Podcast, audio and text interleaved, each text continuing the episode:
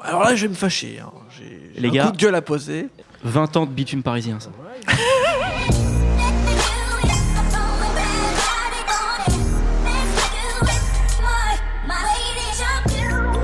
Bonjour, bonsoir à tous, c'est Mehdi Maizy, bienvenue dans le 29e épisode de No Fun, votre podcast musical hebdomadaire. Il y a quelques mois, nous célébrions les 10 ans de l'autotune dans le rap. Une décennie qui a érigé les jérémiades pleines de fragilité en règle d'or. Une décennie qui a presque rendu rare et exceptionnel les gangsta rappeurs, les durs, les vrais, les tatoués. L'année dernière, le succès du film Straight Outta Compton narrait la success story de NWA, une formation qu'on aurait bien du mal à imaginer évoluer dans le paysage rapologique actuel. L'année dernière, toujours, PSK What Does It Mean, le titre de D, considéré comme le premier morceau de gangsta rap, fêtait ses 30 ans. Il est donc l'heure, pour nos fun, de faire le bilan de ces trois décennies à travers quatre disques emblématiques du genre. Pour m'accompagner, aujourd'hui on retrouve les habitués Aurélien Chapuis, Salut Mehdi, ça va?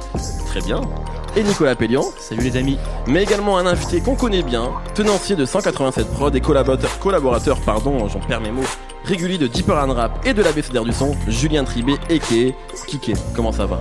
Très bien, ravi d'être avec vous. On est content de t'avoir, Enfin. très content de t'avoir. Les 30 ans du gangsta rap, c'est tout de suite.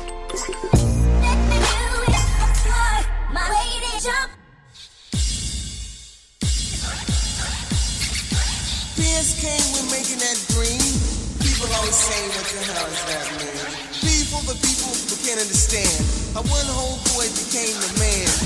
As for the way you scream and shout, one by one, I'm knocking you out. Alors commençons par le commencement, justement avec toi, Julien, le père du gangsta rap, contrairement à ce que l'on croit, ne vient pas de Los Angeles, mais plutôt de Philadelphie. Tout à fait. Alors, est-ce que tu veux que je te définisse un peu le scale gangstar Absolument, vas- exactement, parce que ça peut être un peu cryptique ou... Voilà. Bah, étymologiquement, c'est du rap de gangster, tout simplement. mais pas gangster au sens mafieux classique du terme, genre les affranchis, Mhm. mais gangster au sens gangbangers, c'est-à-dire les membres de gangs de rue, euh, les Bloods, les Crips, pour citer les plus connus. Euh, donc, on va pas faire un historique euh, de l'histoire des, des street gangs américains, sinon on remonterait au début du 19e siècle. Mais euh, pour faire simple, si le gangsta rap a pu émerger au milieu des années 80, euh, notamment à Philadelphie avec Schooly D et Los Angeles avec Ice-T et NWA, on va en parler, c'est parce que il- ça a profité d'un terreau fertile, on va dire. C'est-à-dire euh, l'apogée de l'ép- l'épidémie de crack, Ouais, décennie, euh, et donc son corollaire, euh, l'explosion des, des gangs euh, afro-américains et d'origine hispanique, et euh, le harcèlement accru euh, de, de la police. Donc d'une certaine manière, euh, tous les fans de gangsta rap euh, doivent une fière chandelle euh, à cet enculé de, de Ronald Reagan. Ronald Reagan, c'est vrai que et son administration catastrophique et sa fameuse war on drugs. Voilà. Et les, les- les gangs, hein, ça, ça existe depuis, je l'ai dit, plusieurs, plusieurs siècles, mais euh, les, les gangs tels qu'on les connaît, Bloods and Crips, ça s'est développé à la fin des années 60, début des années 70. Et donc tout ça a convergé euh, aux années 80. Et euh, pour définir ce que c'est un peu le gangsta rap, euh, on va dire que ça donc puise ses racines dans la culture euh, des gangs, dans la culture des armes à feu. Ça, c'est vraiment une spécificité euh, des États-Unis. Également dans le funk et les films de Black Exploitation du début des années 70. Complètement, ouais. Et donc, on peut citer deux exemples de, de proto-gangsta rap. C'est l'album Hustlers Convention en 1973 de Lightning Rod et Jalal Mansour Nouridine, des fameux Last Poets. Alors ça, c'est Ah, du qu'on- dont on parle souvent comme les pères du rap, en fait. Ah oui, Euh, c'est même les grands-pères du rap, on peut le dire. les grands-pères du rap. Et, euh, et euh, en fait, cet album, c'est du spoken word sur des instrus funk euh, qu'on nous croirait sorti d'un- d'une BO de, de film Black Exploitation. Donc, donc euh, ça ressemble pas vraiment à du gangsta rap, mais c'est le premier album qui euh, explicitement euh, traite des, des thématiques euh, qui feront euh, l'émergence du gangsta rap une douzaine d'années plus tard, ouais. c'est-à-dire euh, la survie dans le ghetto, son cortège d'activités illicites et de personnages interlopes, euh, les, les proxénètes, euh, les dealers, euh, les hustlers et, et j'en passe. Alors, je je tiens juste à dire que tu as gagné ta carte de membre à vie à No Fun parce que tu as prononcé le mot interlope. Ah, C'est beau. Et ça, c'est beau. C'était un pari, c'était un pari t'as qu'il avait même, fait. t'as même pas, à aucun moment il a faibli ou quoi, c'est très beau. ça passe. hein. mot contre triple. Mot contre triple. Euh, et il y a également bah, le fameux message de Grandmaster Grandmaster Flash Flash. and the Furious 5, euh, notamment le dernier verse de Mel Mel, euh, où, où il parle de voilà tous tous ces personnages euh, un peu un peu bizarres qui peuplent les, les- les rues euh, des ghettos euh, américains. Euh, sauf que ce morceau, euh, qui est considéré euh, communément comme le, le premier euh, à avoir eu un discours social euh, dans le sens où il faisait une description euh, de, de la dure réalité de ce qu'est le ghetto américain, euh, reste dans le domaine de la description, de, de l'observation en Parce que fait. pour beaucoup, ce morceau, c'est aussi la naissance du rap conscient plutôt que du gangsta rap, The Message, dans, dans ce que ça a laissé en tout cas dans l'image. Bah, parce des que la particularité du gangsta rap, en fait, c'est le passage euh, au récit à la première personne. C'est-à-dire que c'est le rappeur qui raconte ses propres exploits entre guillemets, bien sûr, les exploits. Et c'est là toute la différence. Euh, pour moi, en fait, l'essence du, du, du gangsta rap, euh, c'est euh, son ambivalence, parfois poussée à l'extrême. C'est-à-dire, d'un côté, il y a du gangsta rap qui peut être hyper réaliste, et de l'autre, du gangsta rap qui relève de la fiction, voire même du divertissement pur. Il y a euh, l'opposition entre la condamnation, euh, genre euh, la drogue c'est mal, euh, les pimes c'est mal, et j'en passe, versus euh, l'apologie euh, du, du- du lifestyle, euh, des, des- des gangs notamment. Mhm.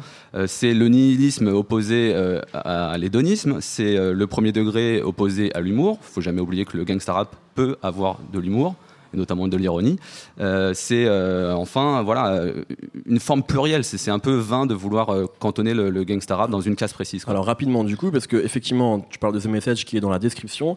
On avance quelques années, trois ans plus tard, en 85. Donc le premier morceau, pour en dire quelques mots, c'est Schoolie D de Philadelphie, qui est considéré comme le père du gangsta rap avec le morceau PSK What Does It Mean que je citais en intro. Exactement. Il faut savoir que dès l'année précédente, 84, il avait sorti un, un maxi euh, Gangster Boogie fait. qui samplait euh, le, le Gangster Boogie, le fameux Gangster Boogie. Gangsta Boogie. Ça, c'était les Chicago euh, Gangsters. euh, C'est un groupe de funk du début des années 70. Bref, euh, PSK, en fait, euh, ça veut dire Parkside Killers. Donc, il représentait euh, son, gang, plus ou moins, euh, euh, de la banlieue. Non, c'est même pas la banlieue d'ailleurs, c'est les, quartiers sud-ouest de, de Philadelphie. Il y a un autre morceau qui s'appelle Parkside euh, 5-2, parce que c'était à l'angle de Parkside Avenue et de la 52e rue. Et donc, en gros, il raconte que voilà, il se lève le matin, il croise une meuf, euh, il va la baiser, il s'avère que c'est une pute, il lui file 2 dollars. Après, il voit un mec, Ça pas Euh, avant le mec. après il voit un mec euh, qui essaie de le tester et du coup il sort son gun et il se dit non, finalement je vais pas faire de la prison à cause de ce, ce- ce- ce gros naze là, donc je vais me contenter de prendre le micro et de le défoncer au micro.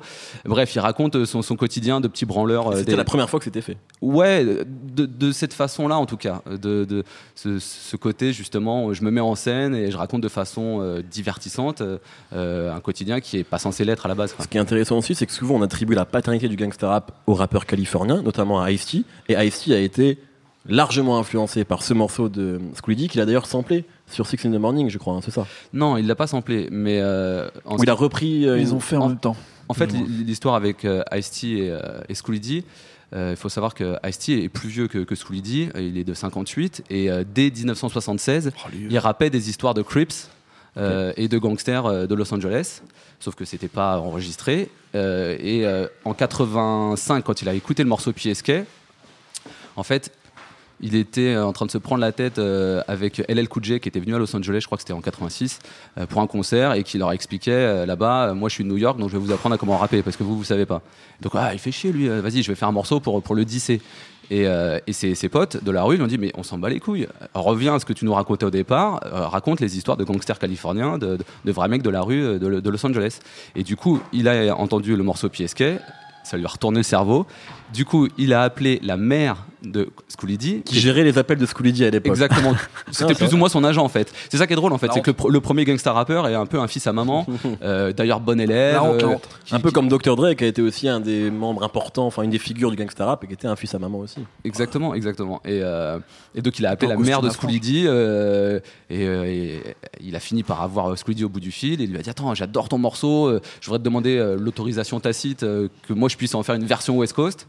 Et euh, D la lui a donné et ça, ça a abouti à Six in the Morning où il raconte qu'il se réveille à 6h du matin parce qu'il y a les, les- la LAPD, la, la police de Los Angeles, qui frappe très très euh, violemment à sa porte. euh, et, et voilà. C'est The Morning à mon avis, presque plus important pour le rap que PSK.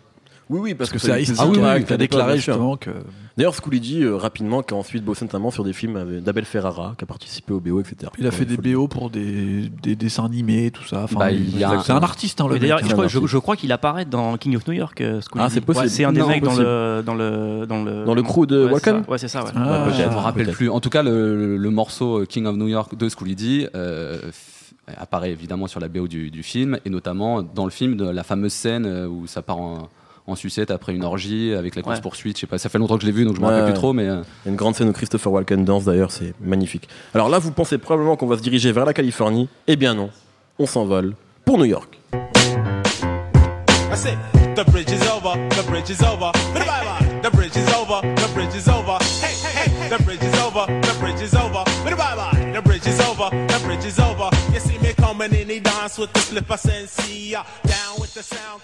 Nemo est en, fu- est en, est en furie J'adore le sur ce morceau de KRS-One, euh, enfin de Boogie Down Productions plus exactement, extrait de l'album Criminal Minded. Le morceau s'appelle The Bridge is Over, un des clashs les plus emblématiques de l'histoire du rap, évidemment. KRS-One, ce qui est intéressant, c'est qu'il a été, aujourd'hui on le, on le retient comme The Teacher, donc Ouais, la face peut-être la plus connue du rap conscient. euh, au secours. Et Les cinq éléments, Et tout ce- ça. cet album-là, Criminal Minded, au contraire, c'est vraiment, c'était le gangsta rap à la sauce new-yorkaise. Mais non, moi, je suis là pour, pour, pour, pour mettre un coup de gueule, en fait, pour expliquer qu'en Encore, fait. alors, comme la semaine dernière sur Rihanna. Complètement. Il est bougon en ce moment. Non, mais co- concrètement, Schooly D, je suis d'accord. PSK, l'influence musicale sur le rap West Coast, on nous parle du gangsta rap euh, de la Californie et de la West Coast, NWA, etc. Pour moi, le gangsta rap, ça vient surtout de New York et surtout du Bronx, y compris. Alors là, là, tu m'as, là, je jette un gros pavé dans la mare. J'ai Nemo. un gros pavé dans la mare. Pourquoi? Parce que Schooly D, c'est un artiste, c'est un peintre, c'est un acteur, ça n'a jamais été un braqueur de quoi que ce soit. KRS-One, c'est un mec qui habite dans la rue depuis 5 ans, qui a fait de la prison.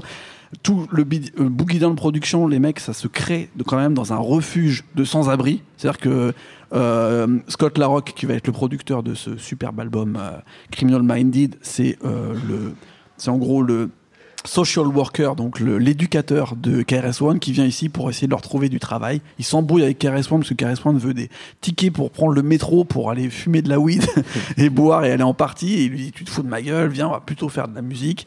Et il commence à créer finalement un groupe de MJC avec tous les mecs qui habitent dans la rue, dans lequel il y a surtout euh, KRS-One, donc, qui est le rappeur euh, ultime, et Just Ice, qui pour moi est le premier gangsta rappeur de l'histoire. Oh là là là là. Oh là D, Nemo, Nemo, Nemo n'a peur de rien. hein, ce Schooly dit, j'ai qu'une seule chose à dire. Le mec dit aussi qu'il a inventé le snowboard. Faut arrêter de Oui, se c'est vrai. gueule. ça. Faut arrêter- faut arrêter de se foutre de notre gueule. tout inventé. C'est un artiste, c'est un esthète, ok. Il a, musicalement, il a fait quelque chose, mais euh, notre ami Just Ice, qui, qui- qu'on appelle quand même Sid Vicious, Sir Vicious, je veux dire, euh, était videur de boîte euh, dans le milieu punk des années 80 à New York. Le mec faisait peur à tout le monde. Tout le monde disait qu'il ressemblait à Tyson. Il y a la moitié des légendes sur lui. C'est à chaque fois qu'il faisait un concert, après il descendait dans la foule pour braquer les gens. La moitié des gens, ils ont des embrouilles avec lui. La plus grosse embrouille, c'était avec Black Poet, qui est quand même pas un mec super Ouais, drôle C'est pas, c'est pas le. du Queens où, l'histoire c'était genre on a tout de suite arrêté de vouloir faire des morceaux 10 en fait on se baladait dans la rue avec des flingues pour savoir quand est-ce qu'on allait se voir et qu'on allait se tirer dessus ça c'est du gangsta rap c'est pas des mecs qui font de la peinture mais non, mais tu vois qui nous racontent des conneries Surtout comme ça qu'en plus, vois. Schooly D, euh, ce que j'ai pas précisé tout à l'heure, c'est que tant au niveau du, du flow qu'au niveau euh, des prods, parce qu'il produisait lui-même ses morceaux, a beaucoup, beaucoup influencé euh, un, certain nombre de rappeurs. On a cité Ice-T, mais justement les, les mecs de New York. Le BDP, euh, Cool J-Rap. euh, je suis pas d'accord du bah, tout tu, tu écoutes, alors, il y a une- alors j'invite les, les auditeurs à aller sur YouTube. Il y a une vidéo où vous tapez euh, euh, Schooly D euh, Productions ou je sais plus quoi. c'est lui qui le dit Ça dure 16 minutes et c'est que des extraits de morceaux de Schooly D euh, mis en parallèle avec des extraits de morceaux de, de- de Ok, tous ces On gens-là. voit l'influence. Et on voit que Schooly D a tout fait un an ou deux avant les autres. Nemo. ça je suis d'accord pour toute la scène West Coast la, la façon dont ils rappent sur PSK Mais New Yorkais aussi. Mais pas BDP parce que BDP et Just Ice leur, leur ambiance Bah, c'est- vidéo. c'est c'est le raga tu vois c'est la Ouais, Jamaïque influence c'est très, c'est- très c'est forte. les, les, les gros euh, les gros tueurs les, les Buju Banton ou les Yellowman des années 80 ils reprennent des, des gimmicks de là-bas Ah, Et mais moi, leur je parle, délire, je parle c'est- genre les, les drums c'est de, de rorties, quoi. les, les drums de TR909, les, euh, les reverbs. Mais tout le monde faisait ça PSK, c'est un morceau qui est surtout connu pour ses reverbs. quoi. Alors, Genre, euh, sur Criminal Minded. Criminal Minded donc les- les- comment l'album s'est s'est fabriqué comment le groupe s'est fabriqué je l'ai expliqué tout est basé sur le fait que quand ils commencent à avoir une maquette Scott Larocque et KRS-One se disent il faut qu'on aille la faire écouter au plus gros DJ de l'époque c'est Mr Magic. Ils vont voir Mr Magic qui a la plus grosse émission de l'époque. Exactement, ils vont le voir, ils commencent à le faire écouter, et là il fait Mais c'est de la merde votre truc, les mecs. Les vrais rappeurs, c'est MC Shane, c'est Roxanne Shante, c'est Marley Marl, vous c'est pourri ce que vous faites. Et là KRS-One il est trop vénère, il rentre en studio, il fait South Bronx. Et en gros c'est genre, on va tout défoncer, les mecs de New York, c'est les premiers à faire un disque de 10 pour un quartier qui est en face. pour ceux qui sont pas familiers avec le mot, c'est c'est du, enfin, c'est des morceaux de clash en fait. hein, voilà. Toute l'histoire du, du, du clash en fait, c'est KRS-One Bien et euh, Scott Larocque et euh, D-Nice qui est avec lui qui, qui inventent ce truc en fait, du, du- de, de faire un morceau déjà qui représente un quartier. C'est encore plus chaud que PSK. PSK c'était une bande de gamins qui traînaient, qui volaient des, des scooters et tout. Là on parle du Sauce Bronx, tu vois. C'est les mecs qui. Mais il a inventé le snowboard. Il a inventé le snowboard, ce con de D. Moi, c'est un guignol. Alors que là, quand tu prends Just. Ice ou quand tu prends KRS-One, les mecs, à l'époque, c'était des killers incroyables. Ils se baladaient en, enfin, je veux dire, ils se baladaient en voiture dans leur équipe. Il y en avait un, il rappait pas. Il était quand même crédité. Il s'appelait The Original Robocop. Je veux dire, euh, les mecs se baladaient dans la rue. Dès qu'il y avait un gars qui passait, ils le tapaient. C'était les anciens Black Spade, c'était les anciens Savage Skull. C'est les mecs qui ont vraiment été dans les gangs dans les années 70 et qui, qui, qui étaient des, en fait des, des, des services de sécurité pour les DJ. Quoi. Il y avait DJ Red Alert qui jouait dans le Bronx à cette époque-là et Chris Lighty, le célèbre Chris Lighty, paix à son âme, il, avait genre l'équipe des Violators, c'était genre son service de sécurité. Genre les mecs, ils servaient juste à, à décaler les mecs qui voulaient tuer DJ Red Alert parce qu'il n'avait pas passé le bon morceau à ce moment-là. Ça, c'est une histoire de gang. C'est pas, tu vois, PSK, je me suis levé à 6h du matin, machin, n'importe quoi. Just Ice, vrai gangsta rappeur. Criminal Minded, premier album de gangsta rap de l'histoire, c'est en 86. Et c'est le seul album de Boogie Down Production avant que KRS-One retourne totalement chez Et une Krishna. prise de conscience. Bah oui, parce que Scott Larocque se fait flinguer. Un jour où D-Nice, le petit de Boogie Down Production, a une embrouille dans un club, comme d'habitude. Il drague une meuf qu'il fallait pas draguer. Et tous les darons débarquent en voiture avec Scott Larocque, avec Original Robocop, avec Just Ice et tout ça. Et il se prend une balle dans la tête. Et après, on lui dit Stop the violence. Et donc, il n'y aura qu'un seul album de gangsta rap new-yorkais réel. C'est Criminal Minded, C'est totalement Boogie. Down Production. Nemo, Nemo exagère un peu. Et Just Ice, les deux albums de Just Ice, un produit par Mantronix et l'autre qui s'appelle, euh, je me rappelle plus, C'est Cool and Deadly, qui est très bon aussi. Et merci beaucoup. Repose Très en paix- important. Repose en paix, Scott Larocque. Exactement. Les vrais gangsta rappeurs de New York, c'est Mob Style, voilà. J'étais obligé de le placer. Place maintenant à une autre forme de gangsta rap, celle qui a davantage Carlito Brigante en modèle plutôt que Tony Montana. When them folks fuck. Yeah, I on four, but locked up, I can't make nothing. I can't make nothing. I get it back, says the law of attraction. Y'all niggas acting. Alors Nico, toi tu voulais nous parler d'un rappeur qui est relativement peu connu finalement en France, En auprès France, du ouais. public, Ouais, ouais. S'appelle Starlito, Exact. notamment d'un disque Black Sheep, Black Sheep plutôt, Don't Green. Exactement, qui est sorti il y a deux ans, donc qui est un disque récent. Ouais, qui est un disque plus récent que ceux dont on vient de Ouais, parler effectivement. ouais, mais du coup, c'est intéressant de voir, euh, forcément, vu qu'on on fête les 30 ans du gangster rap, ben, maintenant il y a des gangsters qui ont plus de 30 ans, forcément. Et euh, intéressant de voir aussi euh, qu'est-ce qui se passe quand un gangster a réussi à, à survivre à la vie que racontait Nemo avant, a survécu à tous ces morts et tous ces, toutes ces peines de prison. Euh, pour schématiser de manière très grossière, il y a un peu deux grosses voies euh, qui sont dessinées pour les gangsters rappeurs qu'on vieillit. Il y a ceux qui ont suivi la voie de Ice Cube et qui sont, on va dire, politisés. Et il y a ceux qui ont suivi la voie de Scarface, c'est-à-dire qu'on peut raconter euh, le, le, post- le- le stress post-traumatique de la vie de gangster, qui sont revenus de- du gangster rap comme revenus du, du Vietnam en fait, Mmh. et qui ont raconté les, les- les conséquences psychologiques d'avoir vécu une vie de, de voyou euh, qui a côtoyé la mort chaque matin et la drogue, etc. Et euh, tu parlais de Carlito Brigante, il y a un autre personnage de fiction euh, qui représente un peu ça, c'est Tony Soprano, des Sopranos, qui, euh, donc dans la, la série qui date du, du- du début des années 2000, je crois. Ouais. En gros, qui est un, un gangster euh, qui en, en dépression et qui va euh, euh, faire une psychanalyse et qui raconte ses rêves bizarres où il perd son zizi, il se fait voler par des canards, je sais pas quoi. Mais les canards, c'est le début de la saison très 1. important. Ouais, c'est très important les canards dans, dans les Sopranos. Et donc voilà, Starlito, bah, effectivement son nom est inspiré de Carlito Brigante, qui est un personnage euh, qui est joué par, euh, j'ai un trou de mémoire, Al Pacino. Al Pacino, oh là là, Oh là le là. crime de Oh. majesté.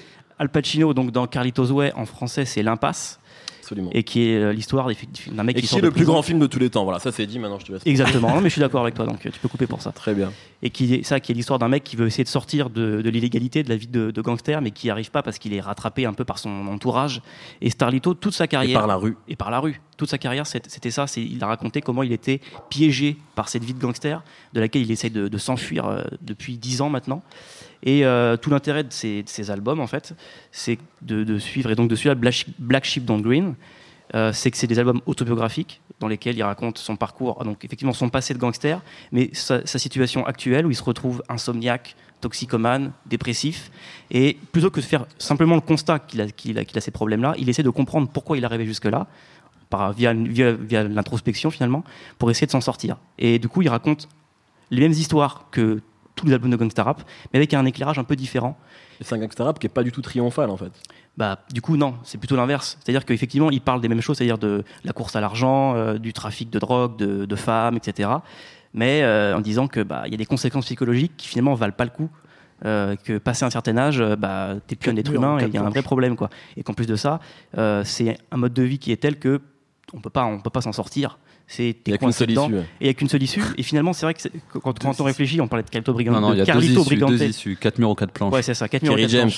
Et euh, Bah, sauf cette aussi. Tony Montana, à la fin de Scarface, il meurt. Carlito Brigante, à la fin de l'impasse, désolé pour le spoiler, il meurt, il meurt également. Donc en gros, quelle que soit ta façon de, de gérer ça, la fin est la même. Là, pour Starlito, c'est pareil. C'est que il sait très bien qu'il finira comme les autres. Qu'il- soit il mourra, soit il, soit il sera mort. Mais ce qui est intéressant, mourir, hein. ce qui est intéressant chez lui, c'est ce côté avoir- enfin, qu'il ait, conscience de ça et qui finalement qui donne euh, un, un éclairage différent à ce que je disais à ses albums. C'est ce côté un peu, euh, un peu tragédie grecque finalement. C'est quand une tragédie grecque qui commence avec, euh, avec les harpies qui disent il va t'arriver ça, ça, ça, et les héros vont faire ce qu'ils veulent. À la fin, ils vont mourir. et ben là, c'est pareil. Il, il- il essaie, il essaie de s'en sortir, mais on sait très bien qu'à la fin, il va mourir. Et du coup, ça donne un côté, euh, bah, c'est assez tragique à, à ses albums. Alors c'est vrai que s'il est moins connu que les gros stars du gangsta rap, c'est aussi parce que c'est moins facile d'accès, c'est moins, moins pop, on va dire, parce qu'il a une façon, les Américains appellent ça un flow conversationnel, c'est-à-dire qu'il parle presque, puisqu'il ne rappe. Il y a un côté euh, un peu, euh, comment dire, euh, je vais au confessionnal quand je- quand j'enregistre, quoi. Un peu slam. Un peu, pas slam quand même pas, mais voilà, un peu, c'est un peu confessionnal, et il y, a- il y a, par exemple, il y a très peu de refrains, et c'est vrai que c'est pas des chansons sur lesquelles on danse, clairement. Mmh, De toute façon, voilà, vu les thèmes, effectivement, c'est difficile de danser. Et voilà, donc du coup, d'avoir cet éclairage-là, ça permet de voir tous les, tous, les, tous les revers de la vie de gangster, toutes les contradictions aussi du gangster. Par exemple, sur Black Sheep Don't Green, il y a deux morceaux qui suivent. Dans le premier, il va raconter un truc classique du gangster rap. Pourquoi, en gros, euh, son but dans la vie, c'est de courir après l'argent. Tout ce qui l'intéresse, c'est l'argent. Le morceau suivant, c'est l'histoire d'une femme qui court après l'argent, mais avec des gangsters qui vont dire quelle salope celle-là à courir après l'argent. En gros, de mettre les deux morceaux côte à côte, ça, il montre euh, cette espèce de contradiction de ce qui glorifie chez lui, il va le, dire, le, le- le critiquer Ouais. chez les femmes. Et si systématiquement ça, ces albums, c'est des espèces de, de, de mise en lumière sur les contradictions du gangsta rap. Quel goujat. Alors, euh, le gangsta rap à la française, ça existe aussi. La preuve avec le Southside Tressé. 1986, c'est nos juniors sortent de l'ombre, les cinétreuses des tombes. Dans leur local, on pose des bombes. La chasse aux fachos se transforme en lutte armée. La rue, ça devient grave chaud. Tu te cannes ou tu te fais canner. Coup de crosse, on rentre dans le coffre, on défonce tout. T'es encore en vie, on te force, tu creuses ton trou. Alors, Kiki, je suis désolé, on a, il nous reste très peu de temps, mais tu vas savoir synthétiser puisque tu as suivi de très près la conception de ce disque. Donc, Southside Tressé du berceau à la tombe de 2008, je crois, si je dis pas de bêtises. Tout à fait. Enregistré en, en 2007 et sorti tout début 2008. Alors, présente-nous un peu, un peu ce disque et, et qui sont notamment les, les deux rappeurs. Alors j'ai effectivement eu euh, la fierté de participer à l'élaboration de ce- cet album. Donc euh, c'est un duo euh, issu euh, de la Mafia Tressé, la- le fameux crew euh, du 13e arrondissement parisien.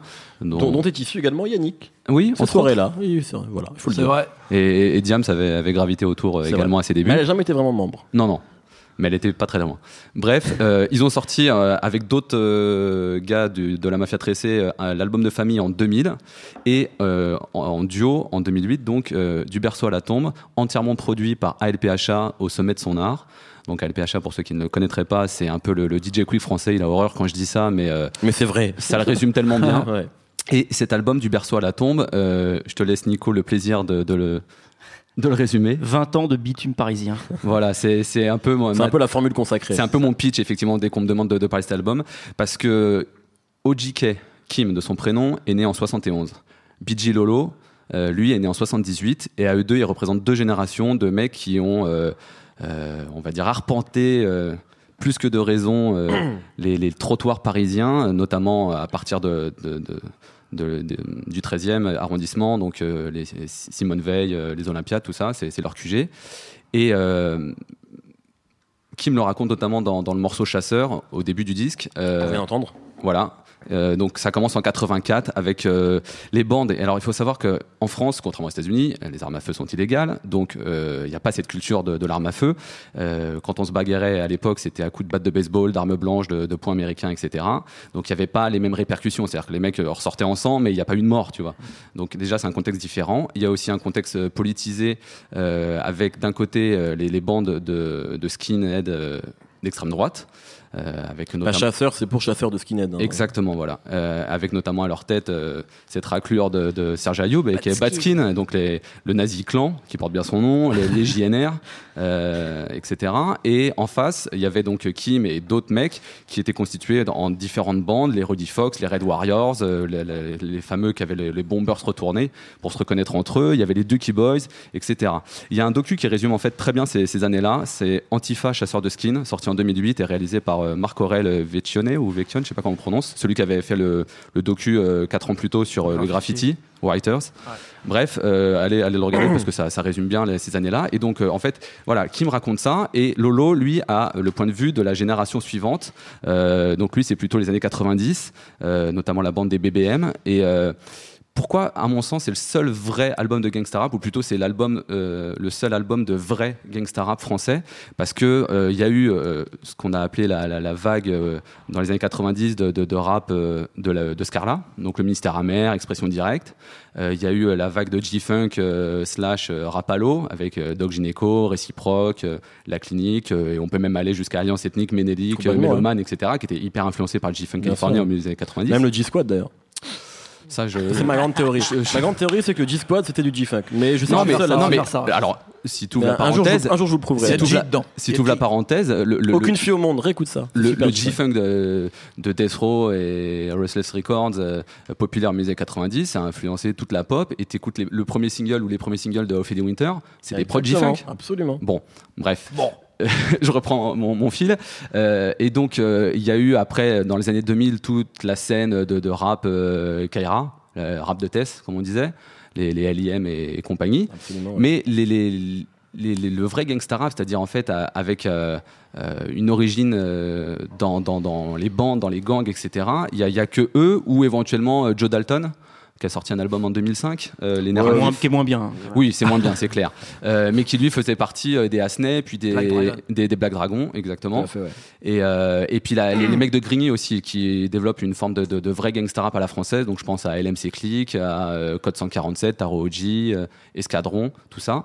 Ils, mais sont, ils sont nombreux. mais donc cet album, en fait, il est génial parce que c'est des instrus qu'on croirait sortis des, des albums de la grande époque de Restless Records ou du fameux Real Brothers euh, de BG Knockout and Resta, qui étaient les, les Dont frères. la pochette est clairement une- un hommage.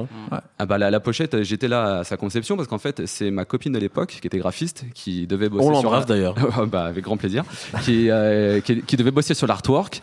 Et euh, il y a eu des désaccords euh, par rapport à la direction euh, artistique. Et euh, du coup, c'est Venom, du duo de producteurs Venom et Sovan, qui sont des, des noms assez connus des fans de G-Funk français, qui a fait la, la pochette, qui est donc clairement un, un hommage à la pochette de Real fait. qui n'était pas sortie chez Restless Records, mais qui était sortie chez Def Jam.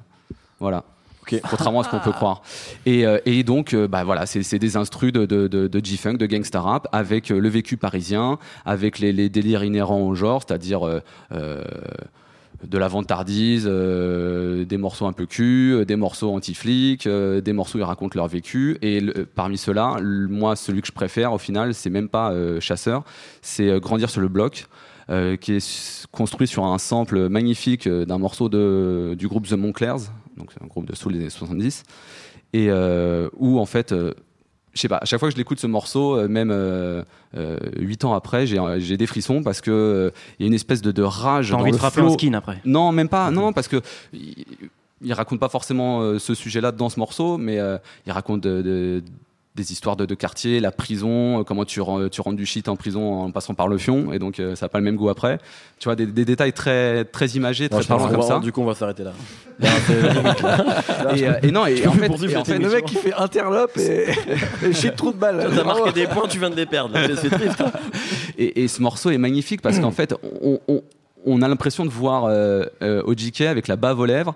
Euh, en guise de refrain, il y a euh, des espèces d'interludes où il parle et on a l'impression qu'il a une camisole de force. Il est, il est au bout du rouleau. et- enfin, vra- vraiment, c'est incroyable ce morceau. Et donc cet album. Merci beaucoup. Messieurs, nous avons débordé, mais 30 ans gangsta rap, c'est normal de déborder. On n'a on n'a pas le temps pour les coups de cœur. Tout ce qu'on peut dire, c'est on envoie un gros bisou à LPHA, producteur exécutif de ce disque-là. En guise de coup de cœur, excuse-moi, j'annonce juste que le vendredi 4 mars 2016, au Petit Bain, il y aura BG Knockout qui Ah bah hostera la soirée euh, West Ton Rider. anniversaire. Non, non, non, non, mon anniversaire c'est en janvier. La soirée West Rider. son anniversaire. la soirée West Rider Jubilé où il y aura donc euh, LPHA, toute la famille CSRD et euh, Soft Tracé, Bass Click, euh, Driver, euh, Code 147 et, et j'en passe. Et les salles blancs aussi. Merci Voilà. beaucoup. Écoute, regardez Carito Brigante, enfin regardez l'impasse, c'est la morale de, de cette émission. Merci messieurs, merci Kike d'avoir été présent avec nous, ça nous a fait très plaisir. Merci Nemo, merci Nico, merci Sébastien Salis à la technique, merci autant pour son accueil chaleureux. Retrouvez-nous tous les vendredis sur SoundCloud, iTunes et tout le reste de l'internet. On s'appelle No Fun à chaque fois et nous nous voyons la semaine prochaine. Salut, bisous.